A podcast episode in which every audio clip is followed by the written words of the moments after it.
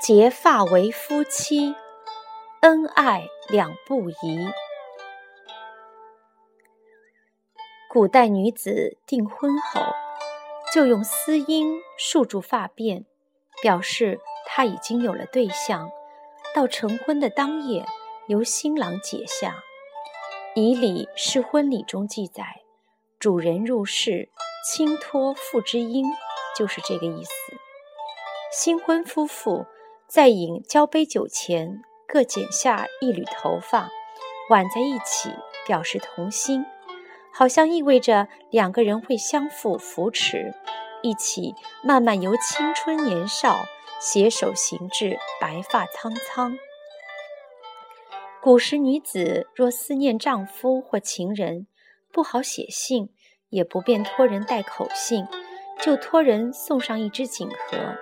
锦盒里藏有青丝一缕，细心的还挽成同心。远方的那个人见了，立刻不言而喻。青丝绵绵是他的情丝绵绵，青丝暗合着“春蚕到死丝方尽”的意思，表示他的思念和坚贞。结发不仅是古人的婚俗，更是夫妻信义、彼此忠贞的象征。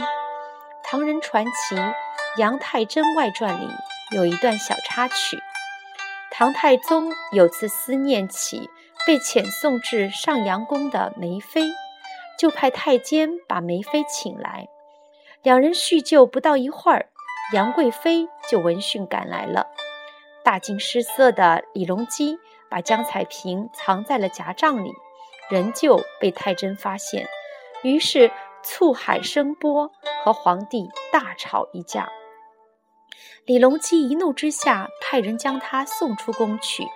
不久，又对他思念不已。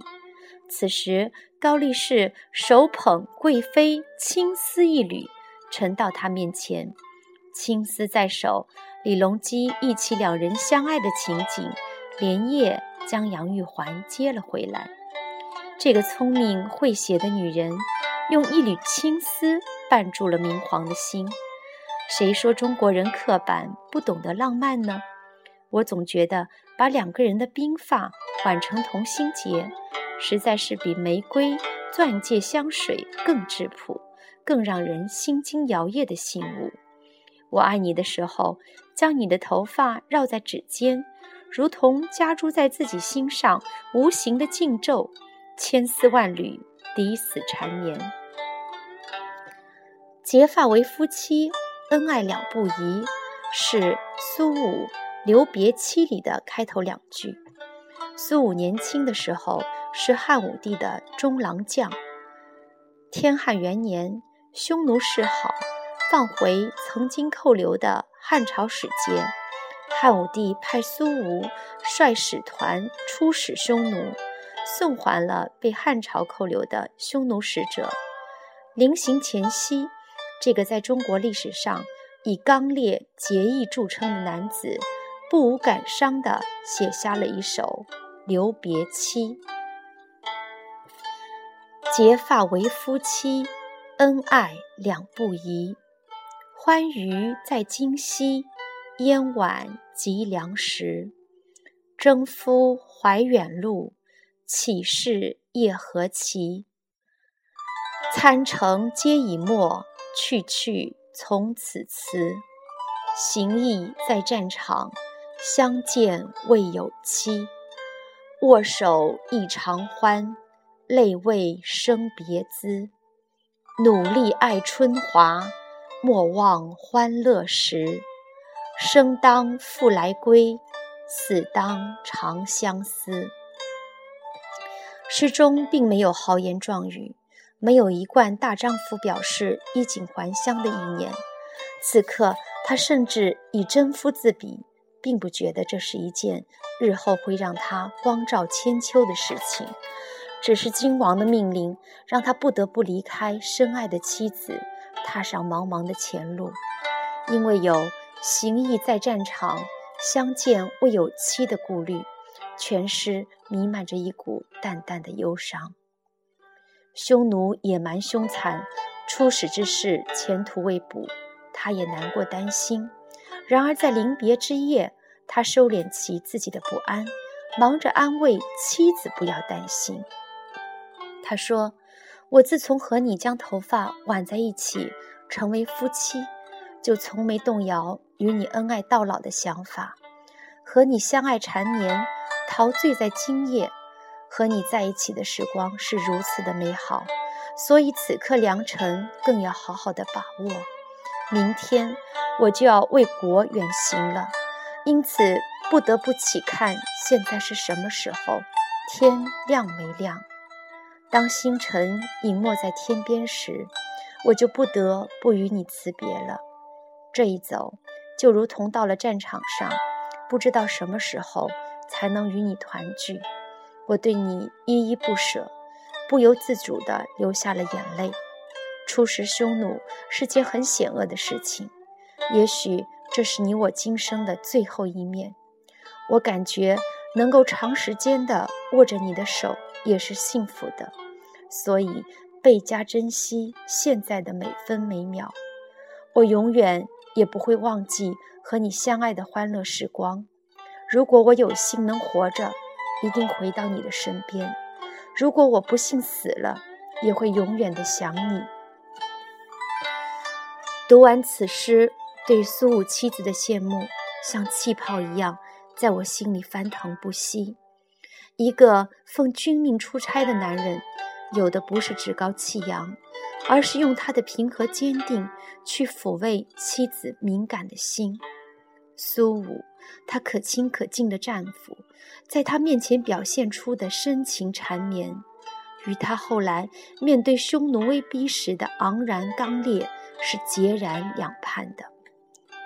而现在呢，有多少个男人仍有这个心，肯在出差前写一封信给妻子，告诉她：“我爱你，擅自珍重，勿牵勿挂。”有时候仅仅是动个手指，打个电话告诉他，我在外面，晚上不回家吃饭了，你别等我，别饿着自己，连这也做不到。苏武带着礼品，率领一百多人的使团出使匈奴。使团在匈奴时发生意外，由于匈奴内部发生谋反事件，雷吉苏武。匈奴单于劝他投降，而苏武认为屈节辱命虽生，和面目已归汉，当场拔剑自刎。后经抢救，暂时脱离了危险。单于佩服他的气节，想让他归顺，对他百般劝诱威胁，但苏武誓死不降。单于无奈。就让他到苦寒的北海无人之处去牧羊，并告诉他，只有公羊产乳，才让他回归汉朝。